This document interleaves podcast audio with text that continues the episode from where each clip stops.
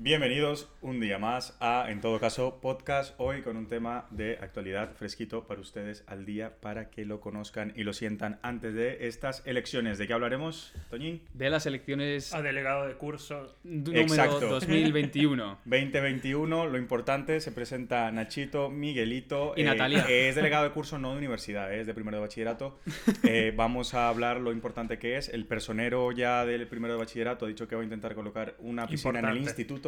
Importante. No sabemos si lo cumplirá, todos los años lo promete. Siempre, ¿Qué siempre. piensan ustedes? El objetivo principal es conseguir no tener más de un examen a la semana, ¿no? Bueno, es el objetivo. Quiere, quiere tener naturales eh, los martes y después conocimiento del Y medio eliminarán los viernes. exámenes sorpresas y los test en mitad de las clases. Me hubiera venido bien tener un delegado así la ¿Sabes? semana pasada. Increíble. No fue posible, dos exámenes el mismo día, pero bueno, aquí estamos muy bien. ¿Cómo están muchachos? Veo que bien. Bien. Bien, Ojalá. gusto verles la cara y que nos puedan ver la cara también. Hi. ¿Qué pasa? Veo Ojalá. que tienes un busito como de Playboy, ¿no? Un conejo muerto. Sí, la verdad que sí, ya le he No dicho. tiene nada que ver, no es de Playboy. Es de ¿Qué Playgirl. es? ¿De paella valenciana? ¿Pollo y conejo? que hay, hay como No sé, lo que muerto puedo decir es que es muy, muy suavecito. ¿Qué marca es? ¿Qué marca es? Espérate que tengo que Eh, coger las no, me, no me acuerdo el nombre, pero tiene Bonnie en el conejo. Bonnie and Clyde. Dije en el conejo. Y es Bonnie en el nombre. No Ah, se dieron vale. cuenta, muchachos, qué pasó. Tiene Bonnie en el conejo. What the fuck. Bueno, retomando de nuevo el tema que vamos a hablar hoy. Ah. Este capítulo lo más probable es que se emita el 14F. No vamos a hablar de amor, ya nos gustaría. Vamos a hablar de las elecciones catalanas, Mm. las elecciones al Parlamento de Cataluña, Mm. unas elecciones sustancialmente importantes que va a decidir muchísimo sobre el futuro de el Estado catalán, la comunidad autónoma de Cataluña, en el que, bueno, tenemos que analizar bastantes cosas porque tocamos temas muy importantes. Es ¿no? enrevesado. Yo me acuerdo hace unos años cuando estábamos todavía estudiando Derecho que los profesores de Constitucional por primera vez en muchos años, más de 30, tuvieron trabajo. Algo muy importante, Sí, sí, además sí, de es dar verdad. clases, Es verdad. hay que Sí, decirlo. sí, sí. Y es gracias a Cataluña. O sea, Cataluña, yo veía una- un dato el otro día de que muchas empresas se habían ido de Cataluña a Madrid, etcétera. Por la incertidumbre. Sí. Este, este año acaba de pasar, hoy pasaron un reportaje de hecho y la, ma- la mayor comunidad autónoma, si no estoy mal, que ha perdido empresas, eh, sociedades, vamos, que, Mm. que se han mudado so- sociedades de su esto, so- Más de 700 no sé, leí sí. en el último año.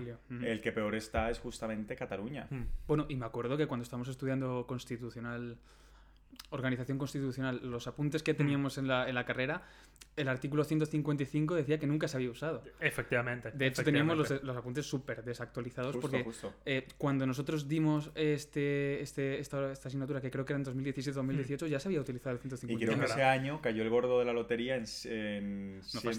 155, sí. Ahí ¿En ya me pillas. Sí, sí, sí, sí, sí, sí.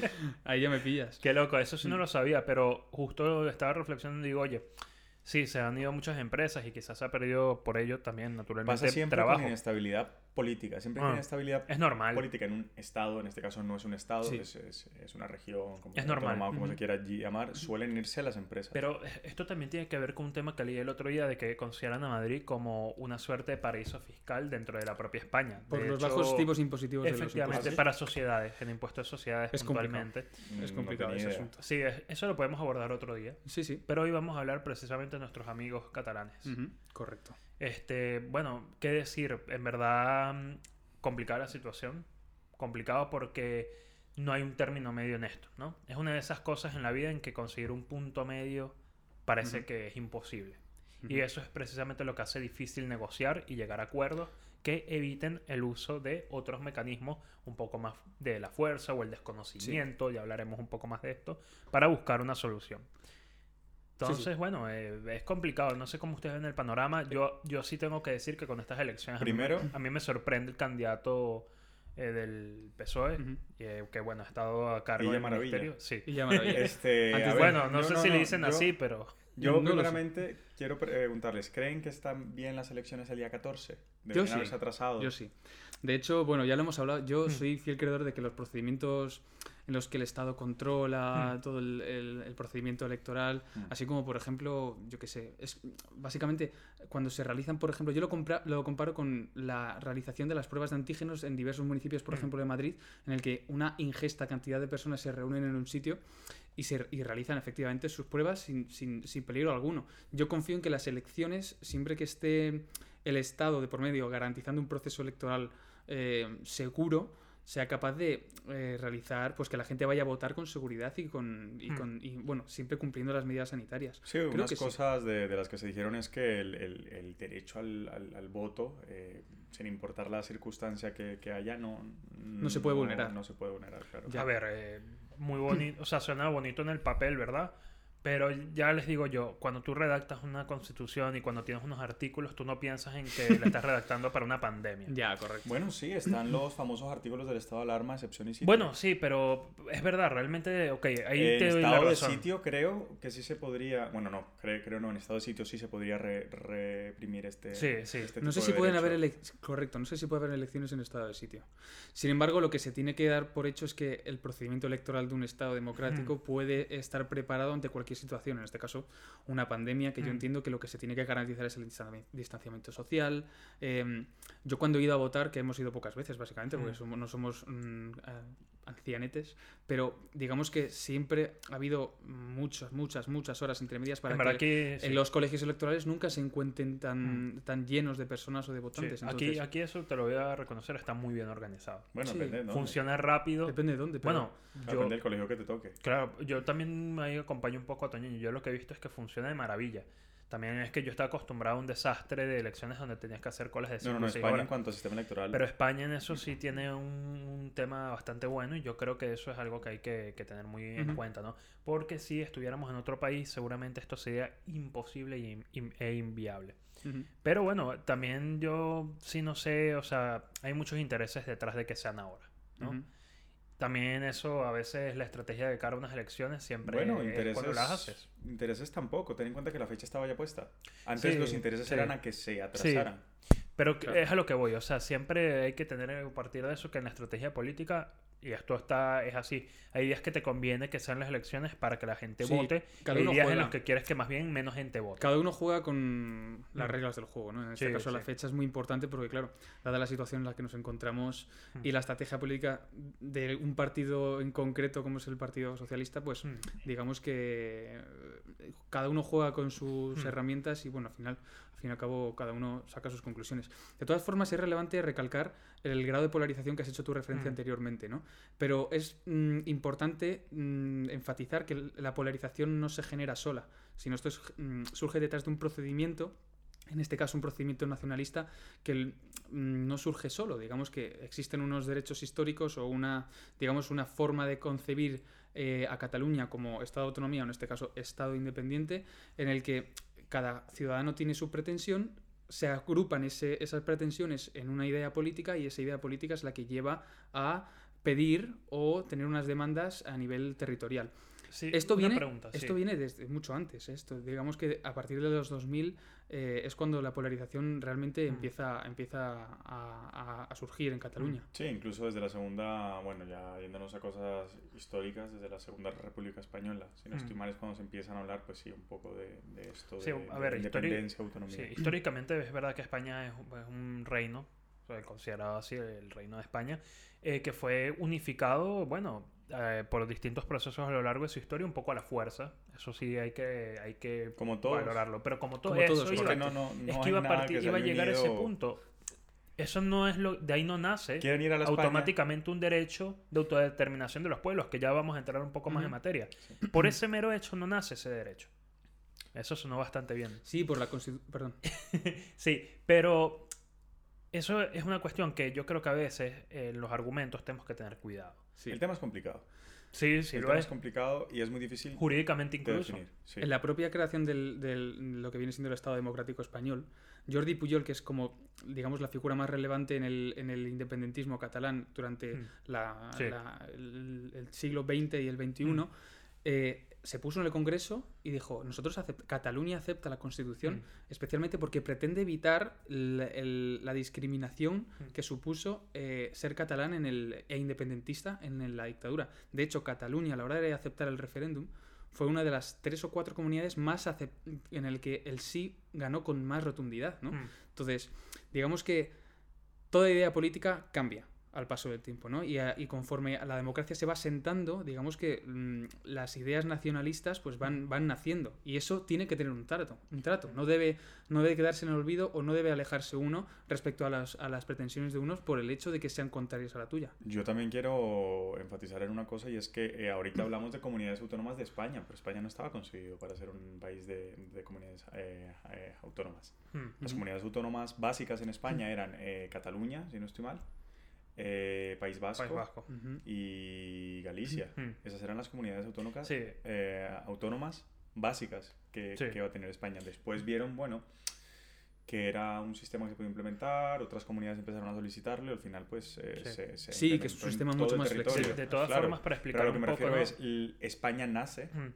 en la democracia en el 78 como un país pensado con un respeto a aquellas nacionalidades que se puede entender que tenían Sí, sí. Derechos una históricos evolución previos. diferente De- al resto de Sí, Lo que viene de, hecho, aquí es importante para quien no entienda muy bien cómo está, cómo funciona España. España al final es un estado que tiene comunidades, eh, comunidades autónomas a las cuales el estado tiene unas competencias y las comunidades autónomas tienen otras. ¿Qué pasa? Las competencias parten del estado y el estado las deriva a las comunidades autónomas, Y la no todas. Y las comunidades autónomas para aceptarlas tienen que incluirlas en sus estatutos de autonomía. que son como unas constituciones. Exactamente, son como unas mini constituciones. ¿Qué ocurre? Cada comunidad autónoma puede decidir qué incluir y qué no dentro de esos estatutos. Y ahí es cuando te consigues con el Estatuto de Autonomía de, por ejemplo, de Cataluña, que tiene una cantidad de competencias Brutales. mucho más de grandes las que más que el puede, La del efectivamente, País Vasco. que puede tener eh, cualquier otra comunidad autónoma, las del País Vasco la de- también. La, de la, la Comunidad de Madrid, por ejemplo, es una de las comunidades con menos competencias atribuidas. Porque al fin y al cabo, en la Constitución es lo que establece unas competencias exclusivas Mm. al Estado, unas competencias Sí. necesarias que el Estado debe manejar. Claro. Después, unas que son, digamos, que se pueden compartir Mm. con la y comunidad después autónoma. otras exclusivas de, de las comunidades autónomas. Por Sí. supuesto. Es decir, hay comunidades autónomas y no se pueden suprimir comunidades autónomas. Efectivamente. Digamos que la idea de la descentralización en la Constitución tiene como fin eh, generar un marco competencial flexible en el que Exacto. cada autonomía, eh, en base a un consenso Sí. con el Estado, lo consiga atribuirse más, competencias o menos en base a la voluntad del pueblo, porque al fin y al cabo la, re- la reforma de los estatutos eh, de autonomía acaban con referéndum autonómico. Pero digamos que al fin y al cabo es el, el pueblo el que decide qué competencias atribuirse a su propio territorio. Claro, que al son los habitantes de la comunidad quienes eligen pues eso. En este caso, Cataluña, en el, en el, en el 2000, con la entrada del tripartito en el PSOE, Hmm. llevaron a cabo un proyecto en el que el estatut, no sé si habéis bueno, si sabéis el, el estatut, el- Sí. esa, esa reforma del estatut en 2004-2006, Hmm. en el que tenía como fin eh, otorgar a la comunidad ca- catalana muchas competencias. Efectivamente. Tantas competencias que al fin y al cabo eh, el PP lo recurrió y, y- y algunos artículos fueron inconstitucionales. Sí, sí, Entonces, tiene ese sentido. proyecto, claro, entonces esto viene de atrás. Hmm. Si nos ponemos en base a, a la- a los años 2000 y después de 2010 a 2020, eh, existen dos eh, variantes que, que- que, digamos que lo que hacen es marear un poco al pueblo catalán. Por una parte, la izquierda, Hmm. que era fruto del consenso, pero al final se acabaron pasando con, una, con un estatut quizás demasiado, con, demasiado permisivo en términos de que muchos sí. conceptos fueron inconstitucionales. Sí, sí. Y después las, el de 2010 en el que el PP, la derecha en este caso, no me quiero personalizarlo en partidos políticos, digamos que se alejó un poco de la idea de consenso eh, con el pueblo catalán, que eso acabó por polarizarlo más. Sí, de- Y ahí se puede ver como muchas veces eh, la, la política no refleja lo Correcto. que piensa la ciudadanía. Correcto. Eh, no, y también hay un problema ahí. ¿Qué pasa cuando en cuestión de cuatro o cinco años se da un cambio político que va completamente en un sentido contrario al anterior? O sea, que de hecho es lo que pasó en Cataluña. Cuando hay esos cambios tan bruscos, ¿no? Que de pronto ahora Correcto. estamos con eh, un gobierno autonómico que apunta claramente a una dirección y de pronto en cuestión de las próximas elecciones ya tenemos un gobierno autonómico que va contrario completamente, ¿no? Eso también pasa en los estados.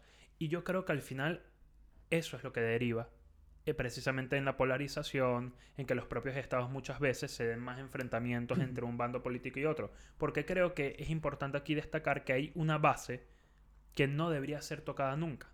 Una base que permita que a cualquier gobierno que venga no tenga que destruir todo lo que hizo el anterior para poder seguir adelante, porque si no, Y más a base de mentiras, que ahorita Claro. vamos a, a- a eso. Y eso es lo que, me- lo que, lo que viéndolo así desde un punto de vista más, más jurídico, por eso es que tú necesitas tener una norma suprema, como es la Constitución, que articule precisamente esos periodos intermedios o esos periodos de cambio de poder de un lado al otro. Y es ahí donde vamos a entrar un poco más Por en eso. detalle con el artículo 155, por ejemplo, de la. Constitución. Pero lo cierto es eso, o sea, y pa- para terminar un poco, en España hoy en día hay 19 comunidades autónomas, ahí estoy incluyendo lo que es Ceuta y Melilla, que ya bueno, es un caso también interesante analizar Sí. en otro capítulo.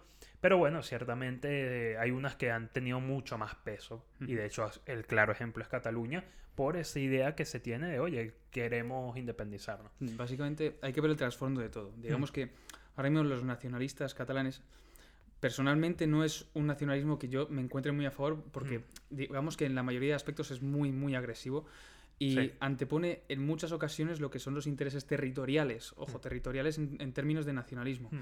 a los intereses a nivel general de España y, e incluso en algunas situaciones a, nive- a nivel de, de- de- de los catalanes. Sin embargo, todo tiene un trasfondo. Digamos que el pueblo catalán ha sido un poco mareado por una ideología y por otra y por la mala gestión de ambas. O sea, no estamos hablando de, que un partido la haya cagado, no, estamos hablando de que los dos, digamos que no han tenido la respuesta correcta al respecto. Entonces nos encontramos en un, en un momento en el que la tensión constitucional es tal que constitucionalmente se tiene que dar una solución a esto. Porque digamos, porque el nacionalismo no va a desaparecer.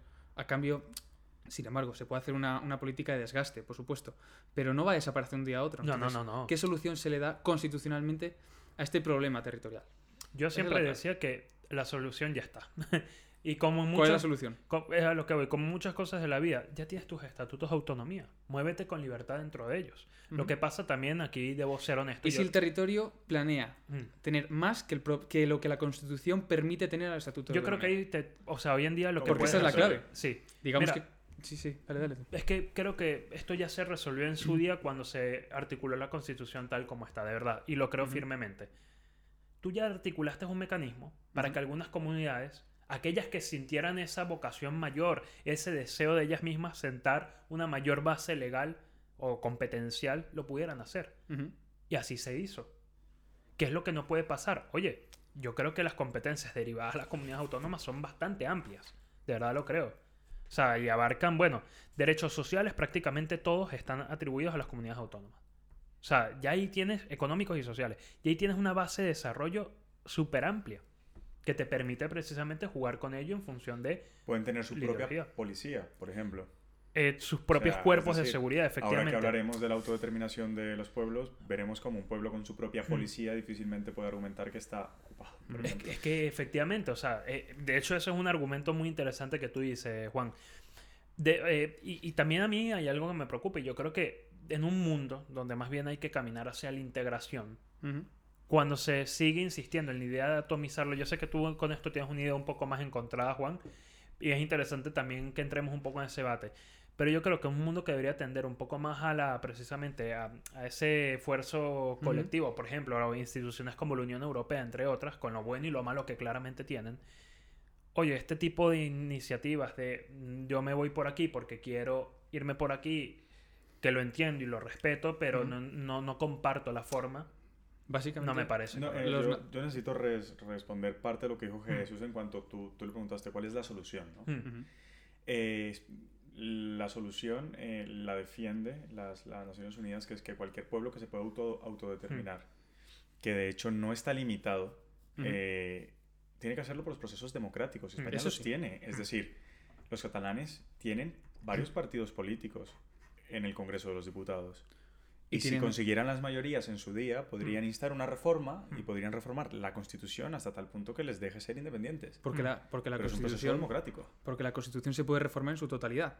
Esto es algo que podemos entrar más adelante o incluso da para una, prácticamente para Un una- capítulo Bueno, un capítulo entero. cinco o seis, porque también está la, la filosofía de ser la misma constitución. Claro, otra sin embargo, constitución, el bueno, nacionalismo en lo que pretende es mm, otorgar a un, a un círculo, a un territorio en concreto, una nacionalidad completa. Esto implica soberanía, esto implica eh, autonomía fiscal, esto implica signos eh, de identidad como una bandera, como una lengua propia que se Sí. antepone al resto. Par- Pero tú estás en contra. pa- parte de allí. ¿Parte? Parte de allí y luego imagínate todos los convenios internacionales Sí, que sí. en ese momento tienen que ser, bueno, de pasar a firmarse y ratificarse por ese nuevo Bueno, Estado en surgiente. sí, normalmente las naciones, por lo que tengo entendido, cuando se han separado, Mm. fraccionado, por ejemplo, todo este Mm. proceso de descolonización de los Mm. 60, que pasó con los países, eh, sí es verdad, tienen que volverse a firmar tratados, pero no suelen ser conflictivos porque ya Claro, hay no tratados sobre estos. Los tratados base no, pero los tratados o acuerdos económicos. El Ah, no, problema bueno, eh, sí. Ahí es donde creo que vienen las mayores. El problema es tratar acuerdos económicos siguiendo el proceso de independencia que han seguido los eh, independentistas estos años. Mira, prácticamente. y tú imagínate, España va a seguir siendo parte de la UE, ¿no? Tú imagínate que llega a Cataluña, siguen adelante, se separan. ¿Tú qué, va a decirle o- Francia? ¿Qué le va a decir Alemania? Le van a decir, Hombre, si- felicidades, hasta luego. No, pero si siguen un procedimiento democrático, yo no veo un motivo por el cual cualquier país soberano Claro, diga pero que el problema es que Cataluña tiene visos de no querer seguir un procedimiento Sí, pero democrático. acuérdate Eso una sí. cosa, aquí también eh, va el derecho de la mano con lo que es la geopolítica, porque al final, si tú tienes un socio comercial a nivel internacional, y esto pasa mucho, de hecho, en la, en la determinación de los pueblos, o sea, cuando el reconocimiento de un Estado a otro es un acto que eh, parte de esa naturaleza unilateral, ¿no? Yo Estado te reconozco a ti. De hecho, hemos visto cómo a Cataluña hay países que, porque tienen una visión contraria a España, no sé si porque en verdad creen que Cataluña es independiente o sencillamente para llevar la contraria, Es que es lo que creo, es un juego político. Efectivamente van y dicen, no, Cataluña es independiente, lo reconozco como Estado. ¿Quién dijo no- eso? ¿Ah? ¿Quién dijo eso? Venezuela, te pongo un ejemplo. Venezuela, cuando España estaba eh, negociando en la Unión Europea eh, todo el tema de las restricciones Sí. y sanciones económicas, salió muchas veces Maduro bueno, diciendo, que- Cataluña los aplaudan su deseo de ser independientes y los apoyamos. Hay países que, y muchos otros. que no también. los han reconocido entran en ese juego. A mí no me ha reconocido nadie, pero yo reconozco a los que no, no reconoce nadie. Y no Claro. empezamos a Eh, reconocer eh, nosotros, ¿no? exactamente. Mira, Apoyo de losers, Sí, entonces. ¿no? claro, más o menos. Eh, eh, tal cual. El claro ejemplo, hace poco, eh, vi, eh, cuando Biden entró en la Casa Blanca, ¿saben que... ¿También Trump- apoya a Cataluña? No, jodas. No, no, no. Ah. ¿Te imaginas?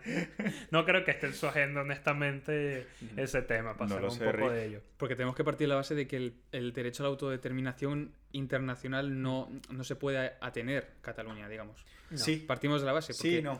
no estamos hablando de un derecho a la autodeterminación, Entremos un poco más en ello. de un Sí. principio. El Sí, sí, vamos a principio- esto. Vamos a empezar por el tema internacional. Claro, principio de la autodeterminación. Sí. es garantizar la autonomía de aquellos pueblos a los que no se le permite un desarrollo Mm. político, cultural o económico por un, digamos, un Estado soberano invasor. Sí, pero eso es lo de descolonización. Correcto, Claro. Autodeterminación por descolonización. correcto. Exacto. Entonces, Cataluña, obviamente, por los procesos O sea, constitucionales, por proceso de descolonización, no. no. no puede. Claramente no, porque Cataluña no es una colonia, no está invadida, sino que ha no sido está un procedimiento... ni militarmente, ni por una potencia constitucional como para- ni siquiera ha sido un procedimiento con- constitucional. Cataluña sea parte de la corona de Aragón, la corona de Aragón se fusionó con la corona de Castilla, y bueno, eh, por lo menos 300 y pico, 400 y pico de años eh, de historia, como, De hecho, la ONU tiene una lista de territorios, como nación. Ajá. territorios susceptibles de descolonización y Cataluña, naturalmente, no se encuentra Mm. dentro de esa lista. Es que no puedes comparar a Cataluña, por ejemplo, con las Islas Vírgenes de Estados tiene- Unidos, donde su gente no ha tenido no ni, tiene- no tiene voz esas ni playas. voto, ni con ni con el Sáhara Occidental, por ejemplo, Correcto. No, ni y- con la Polinesia Francesa, que también está en esa lista. Y es que ahí estás hablando de un derecho eh, que precisamente eh, es de los pueblos, ¿no? De los pueblos. Y hay partes de una noción en el derecho internacional bastante complicada a veces definir, que ¿Qué es cada estado que es un pueblo, tal cual. Pero sí hay unos elementos básicos que determinan un pueblo, que es básicamente tener una población que tenga un- una unión cultural o tengan matices comunes, ¿no? Ujú. Luego tener o estar identificados bajo precisamente lo que es, o dentro, o bueno, estar dentro de un territorio concreto. Esos son los tres básicos. Y, ya Y luego sí, luego tienes todo lo de la organización política. Puede ser organización política, económica, idioma. Hay que tener Efectivamente. en cuenta que el idioma no es fundamental para Mm. considerar un pueblo como junto. Es uno de tantos otros valores que se Exacto. meten en la fórmula. Pero los ver. básicos son exactamente eso: territorio. Cultura y otro que dijiste que no me acuerdo. Eh, la, población, la, propia población. Es decir, claro. eh, a Las ver, ese es digamos como el Sí. 101, de, de donde Que se de parte. hecho, eh, la propia ONU y en la propia, eh, bueno, Hmm. los tratados, eh, etcétera, se dice que pueblo y Estado no son lo mismo, que hay pueblos que superan el Estado y hay pueblos que están más allá. Un ejemplo, los vascos, vascos españoles, vascos franceses. Correcto. Otro ejemplo, los guajiros entre Colombia y Venezuela. Hay guajiros venezolanos, Hmm. guajiros colombianos. ¿Ellos lo notan? No, La verdad es que no. pero está, estatutariamente existe. Totalmente, totalmente. Exacto. Y bueno, los catalanes han intentado hacer eh, lo propio diciendo que, bueno, que hay catalanes más allá de Cataluña y los países catalanes, etc. Ujú. Bueno, Por eso en base decía... Digamos que la, la vía siempre ha sido incorrecta, digamos, durante Sí. los últimos años. y que un reconocimiento también, que era lo que estábamos comentando, de otro estado no implica más que que ese Estado en ese momento está asumiendo o va a tratar Sí. como si fuera otro Estado Ujú. Sí, sí. a ese otro, pero no salpica a los demás Estados. No, no. Esto es muy importante porque ahora mismo el ejemplo que ponía, el Sahara Occidental, Trump justo antes de salir les dio el reconocimiento de Estados Unidos. Biden se lo acaba de quitar hace una semana. Quiero decir, esto de reconocer un pueblo como un Mm, Estado... El problema es que una vez lo reconoces no puedes desconocerlo. Efectivamente, ya ahí en Ah, ¿no? derecho internacional no. el derecho Una vez- internacional, una vez tú reconoces un Estado, aunque rompa relaciones diplomáticas con él, no puedes desconocerlo. ya estás como obligado a Es decir, de imagínate que a todo el mundo le, le da la chiripiorca y reconoce a Cataluña. Aunque a los dos días no, no manden embajadas y rompan cualquier Mm. tipo de, de comunicación, ya internacionalmente está reconocido. Lo va, lo va a tratar como un Estado. Es que esa es la cuestión. Por eso, esto Sí. es un juego de derecho internacional que a veces cuando escucho eh, los argumentos que maneja más de uno, da un poco de risa porque Sí, mm, sí. se desprenden precisamente de esa legalidad internacional que hay. Y ya luego entrando más en materia propia interna de España, ¿no? No, pero Sí, sí, claro, Juan. espérate un segundo porque eh, Toñín dio una definición Hmm, de autodeterminación en base a descolonización, pero hay otra autodeterminación. hmm. que habla las, las Naciones Unidas, que es la que se habla, pues, por ejemplo, en el Pacto de Derechos Civiles y Políticos, en Ajá. el Pacto de Derechos Económicos, Sociales y Culturales, en la propia Carta, que se habla de la autodeterminación de las naciones. Sí. Empezamos hablando de que era el pueblo, Sí. que básicamente es lo constituye una nación como tal, y eh, dice que no hay una limitación a la libre determinación de los pueblos. Hmm. Es decir, la libre determinación de los pueblos nace del desarrollo político, Hmm. económico y cultural que el pueblo quiera darle a su país, eh, bueno, a su nación. Sí. Que en este caso puede ser, pues, adherirse a un Estado, desligarse de un Estado, sin ningún tipo de limitación, ¿vale? Lo que pasa es que, claro, tiene que hacerlo por los procesos, si se ha adherido, claro, si se ha adherido a un Estado, por procesos, mm, dice democráticos. Democráticos en España es acorde a la Claro, Constitución. claro, Claro. claro, aquí sí. Esa es la Claro. cuestión. Pero les pongo un ejemplo. Si el día de mañana Gibraltar se quiere unir a España democráticamente, podría hacerlo. Sí. Digamos que la independencia, o sea, esto altera la soberanía nacional, digamos que altera la, la unidad de la nación y no todos los países, por muy democráticos que sean, pueden eh, realizar juicios de valor, en este caso reformas constitucionales, acerca de la unidad de la nación. No, y no solamente eso, Ex- no sabemos si Cataluña es una nación. No. Sí, Eh, bueno, perdona, la independencia de un territorio. Sí, sí. Perdona, No, no la, la creación de una nación, Aquí, sino la aquí independencia hay de un un territorio. argumento Claro. desde el punto de vista jurídico bastante variado, ¿no? Que tienes precisamente la consideración de qué es, por un lado, Claro. Si entra dentro de los supuestos internacionales y luego, a modo interno, tienes el límite constitucional. Claro. Yo lo que creo que, honestamente, tenemos una constitución, menos mal que la tenemos de verdad y que está planteada como está planteada, porque si no, con el show político que creo que se vive de cualquier lado político hoy en día en España, sería un chiste lo que tendríamos de país. Ahora la política es un Mm, poquito un Es un chiste. poco chiste, es verdad, tal cual. De hecho, a veces ya, ya yo no veo comedia. Ahora prendo el Te noticiero pones el Congreso de los reír. Pues Diputados, ríete, el otro te día me descojoné viendo cuatro, weón. ¿Cuatro? Cuatro. Sí, estaba viendo la, la cadena esta cuatro Ujú. y había una señora que, que, que se llama, que el apellido era tipo Bergamo. ¿vale? Bergamo. Sí. Y entonces la presentadora estaba, no, y ahorita vamos con nuestra reportera Bergano. Y yo, pero, ¿De qué te parió? huevón, tío, o sea. Pero no, y no es por lo que dijo, es que se descojonó. Y justo quitaron como la cámara. Es que qué putada, tío, ser periodista y aparte vergano. Qué triste. qué- Bueno, Qué no, te- bueno. Bueno, un pero sí, saludito. Un saludito a la verga. Eh, uno de los temas más interesantes, yo creo que de- del derecho es acerca de los límites materiales de la propia Constitución que Claro. te ampara. Los es límites normal. materiales en el sentido de hay algo que no puedes reformar, hay Mm. algo que puedes reformar, Mm. hasta qué punto puedes reformar tu Constitución, Mm. si existe en tu Constitución de forma expresa límites mm, límites Claro, consagrados, ¿no? Eso es lo que pasa Sí. con España, que Claro, en este caso de no- forma expresa no. de forma expresa no tiene límites materiales. De hecho, ni la jurisprudencia ha sido capaz de pronunciarse acerca de la, eh, del límite material, por ejemplo, de la unidad, porque no ha surgido la oportunidad. La jurisprudencia del Tribunal Constitucional siempre ha dicho, no, no, no, estamos en uno de los países más democráticos porque eh, la ciudadanía tiene la capacidad de reformar hasta la totalidad de su constitución. Sí, sí. De ahí existen las democracias militantes, es decir, la eh, tolerancia hacia las opiniones que buscan incluso mm, alterar o destruir, no destruir, sino cambiar por completo el panorama democrático de Escucha, un y Estado escucha español. una cosa, que esto no se puede dejar de un lado. Escúchalo, Johnny. La democracia no solo está para darle la fuerza de decisión a las mayorías, también está para proteger a las minorías. Y precisamente partiendo de ese principio es que tenemos que, tú no puedes ir por simplemente tener la mitad más uno, ir a cambiar todo lo que te da la gana. No, Porque ahí esa- esos otros 49, que son bastantes, que es un gentío y que también tiene otra visión, se van a ver afectados. Por eso es que tú tienes que tener un sistema de mayorías calificadas, que es el que tenemos en la Constitución española. Y esas mayorías calificadas son las que te van a permitir hacer cambios estructurales a cuestiones como o, eh, en lo que tiene que ver eh, los artículos que, había que, que habría que tocar de la Constitución para que Cataluña pudiera seguir Ojo, ¿y de qué- democráticamente ¿Y de el qué forma puedes tocarlo? Porque al Hmm. fin y al cabo supone cambiar una constitución que dice indisoluble unidad de la nación española, que muchos juristas reconocen a esa, ese precepto como límite material. El, el hecho, duro. el hecho de que sea indisoluble, el hecho de que sea indisoluble Mm, implica claro, que el territorio no se puede alterar. Claro, pero si se altera la Constitución, Claro, es que Claro, es eso. o sea, Si al final la voluntad, mira, doctrinalmente Sí. hay un núcleo duro. Sí. El núcleo duro de la Constitución española son esto. Los, el, el primer libro, si no estoy mal, que es acerca de la nación española, Mm. después los derechos fundamentales fundament- y después las partes de las reformas. Ujú. Que ahí hay incluso trampa, que por un artículo un poco más leve si reformas se ese artículo, ¿qué pasa? discute- Mm. Es que se discute si por ese artículo que no implica tantas mayorías, que no me acuerdo ahorita si es el 167 o el 168, 67. que no implica tantas mayorías, como no pone límite a qué se puede reformar con él, y el 168, que es el de la reformadura, no entra Claro. dentro de, de Reforma, protegido, claro. En principio podría reformarse el de la reforma sería un abuso fuerte. constitucional que flipas. Pero Claro, yo no, no, a ver, creo que doctrinalmente se haya solucionado en que eso no se podría hacer, pero el juego está y la posibilidad está y existe. La reflexión que yo quiero hacer es, al fin y al cabo, un nacionalismo busca la independencia de un territorio dentro de un Estado.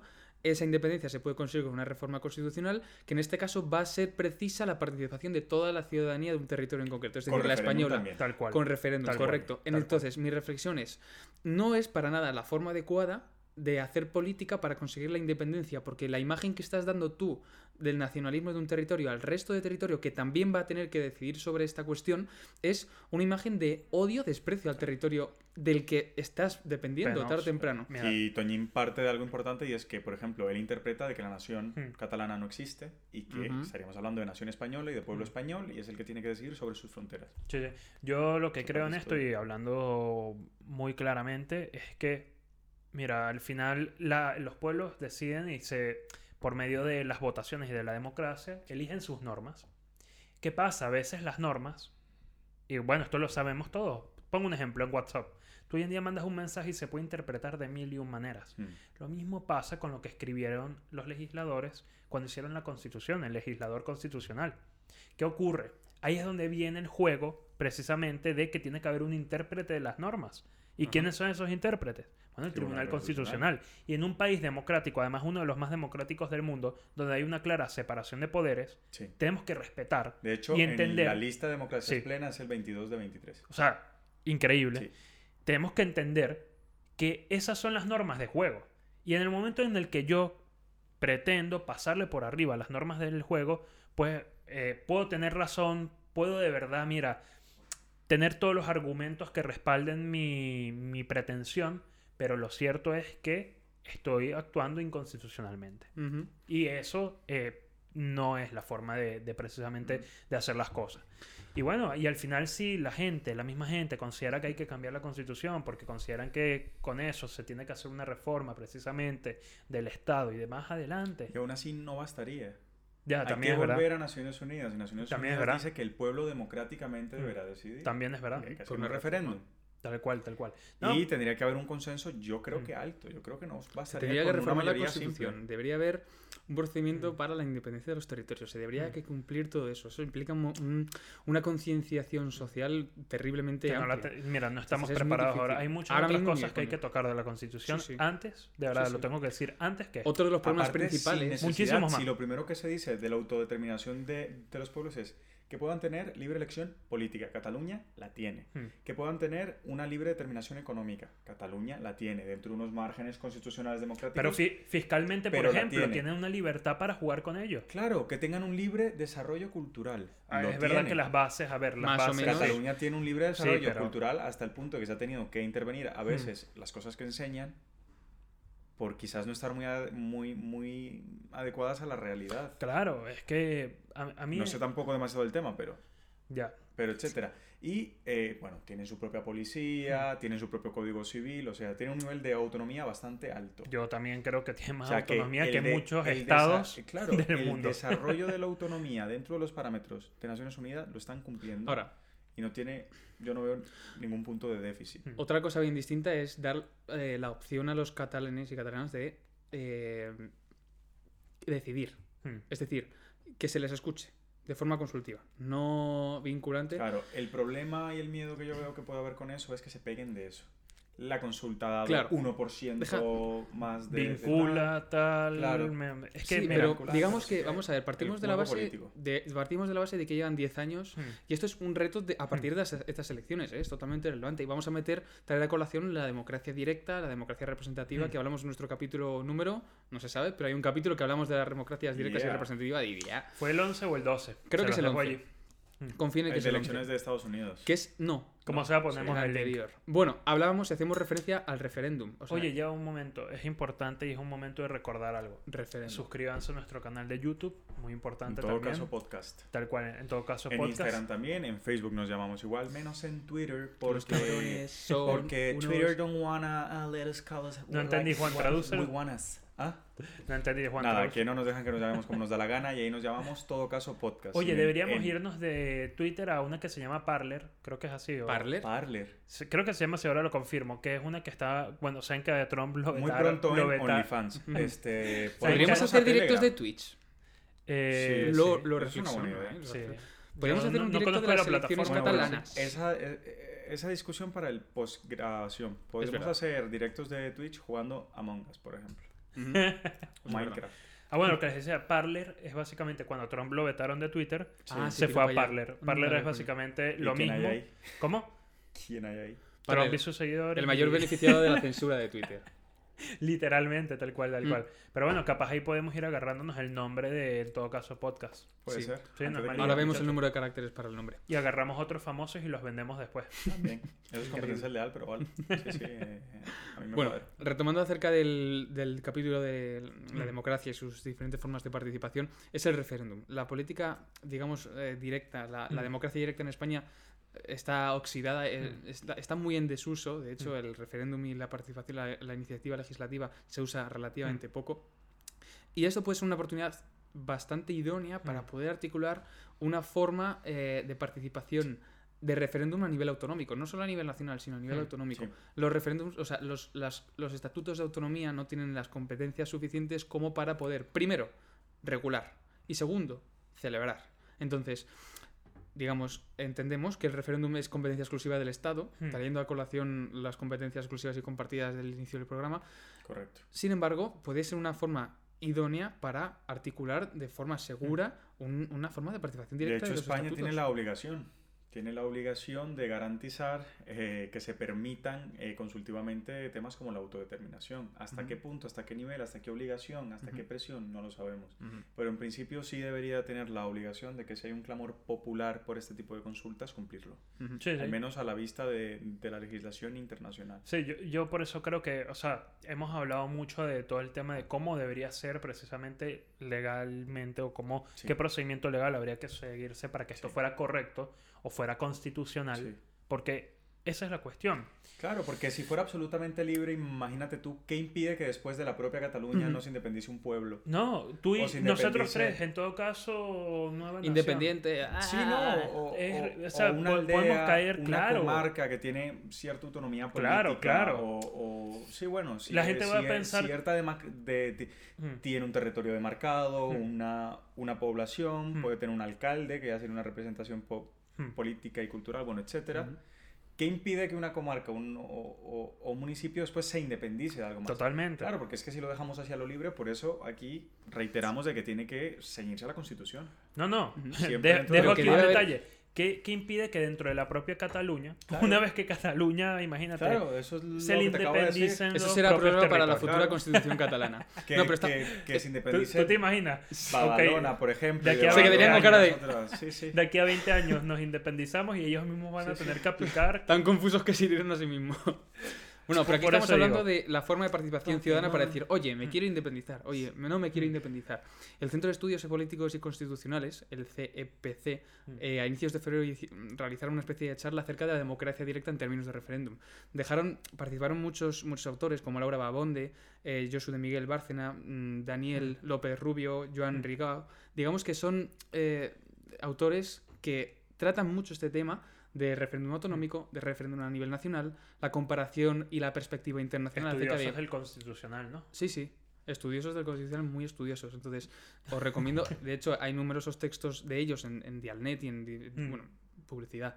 Publicidad. Y en diversas, diversas, diversas páginas de artículos Mm. que desarrollan mucho, mucho este tema, con lo que es altamente recomendable conocer los derechos que tenemos los ciudadanos y que podemos explotar. La, o sea, España es. Explotar los derechos. explotar los derechos, digamos. Boom.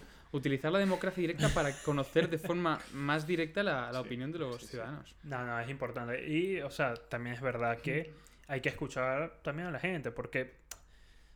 Escuchar a los expertos. Sí, sí. Escuchar a los expertos más sí. importante. O sea, y la verdad es que sí, porque ¿qué pasa? En el derecho nos los encontramos Estoy viendo todo que ahora que los youtubers están ahora en, en los platos de televisión opinando sobre mm, política fiscal y, por, no sé, y participación y financiación de los partidos políticos. No tienen ni idea. No tiene nada, Pon o ahí sea, a, un, a, un, a un doctor, colega. No pongas ahí a Estoy cualquier... de acuerdo, estoy de acuerdo. Que de respeto. hecho eso sería bueno para otro capítulo. Mm. Lo anotamos. Pero uf, a mí lo que pasa es que cuando no escuchas a los que saben, preocúpate. ¿Y qué es el problema? Que pareciera que solo escuchamos a los que saben cuando dicen lo que queremos oír, Correcto. pero no cuando nos dicen lo que no queremos oír. Exacto. Y ahí está el problema. Claro, Ese es el a lo- problema que también hay que, A hay lo que mejor, entender para y reafirmar una resolver. idea, es, es más productivo buscar los argumentos contrarios para saber si, si se tiene la, la- Claro. la razón o no. Totalmente. Yo para ir cerrando, quiero, quiero, bueno, Hmm. ¿cómo ven eso de que el ministro de Sanidad se haya metido ahí a las elecciones? Bueno, a mí Lo veo ridículo. Sí, a mí me parece. Pero tal cual. O sea, no me parece no ni siquiera una el- buena estrategia, pero.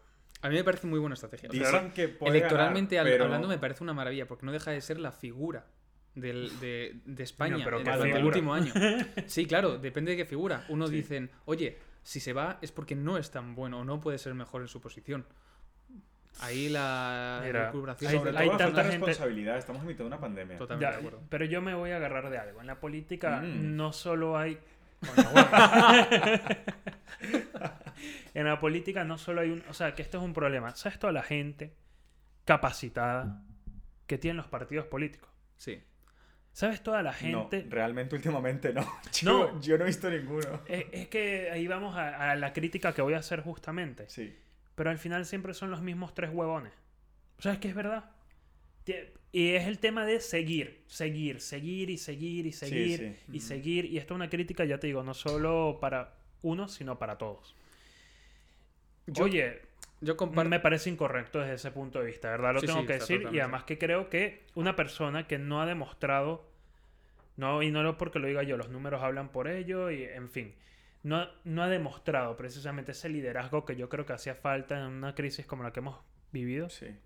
Ahora la vas a mandar a que- a liderar jugadas extrañas. Yo me alarmé, por ejemplo, ahora último, el CSIC hizo una Mm. encuesta para saber quién ganaría las, las elecciones catalanas. Dieron por ganadora Salvadorilla. Mm. Después, eh, agencias de encuestas privadas dijeron que Mm. no, como que, que iba a ganar otro y tal. Y el CSIC tiró otra segunda ronda de encuestas y Mm. eso fue preocupante porque no es lo normal. Mm, Parece como mm. una reafirmación desde el gobierno de España de, de, Yo de me- inmiscuirse en la política autonómica. Yo, Mm. o y sea, eso yo no lo había visto. yo sinceramente yo creía que eh, mm, al final no iba a ser elegido eh, bueno, candidato a presidente de la sí, pero por el hecho de que es, es un canteo. O sea, el plan estaba, el Mm. plan electoral, o sea, yo no digo que me parezca bien o que de hecho no me parece bien, Mm. sin embargo, el plan, en, a- en términos electorales es una maravilla, es colocar a una persona que inicialmente iba a, a- a tratarse, iba a dedicarse al tema de Cataluña, porque es Mm. un ministro, Mm. en un ministerio donde la gran cantidad de competencia... Sí, tío. No es lo más fuerte de todo, yo flipando. loco, loco.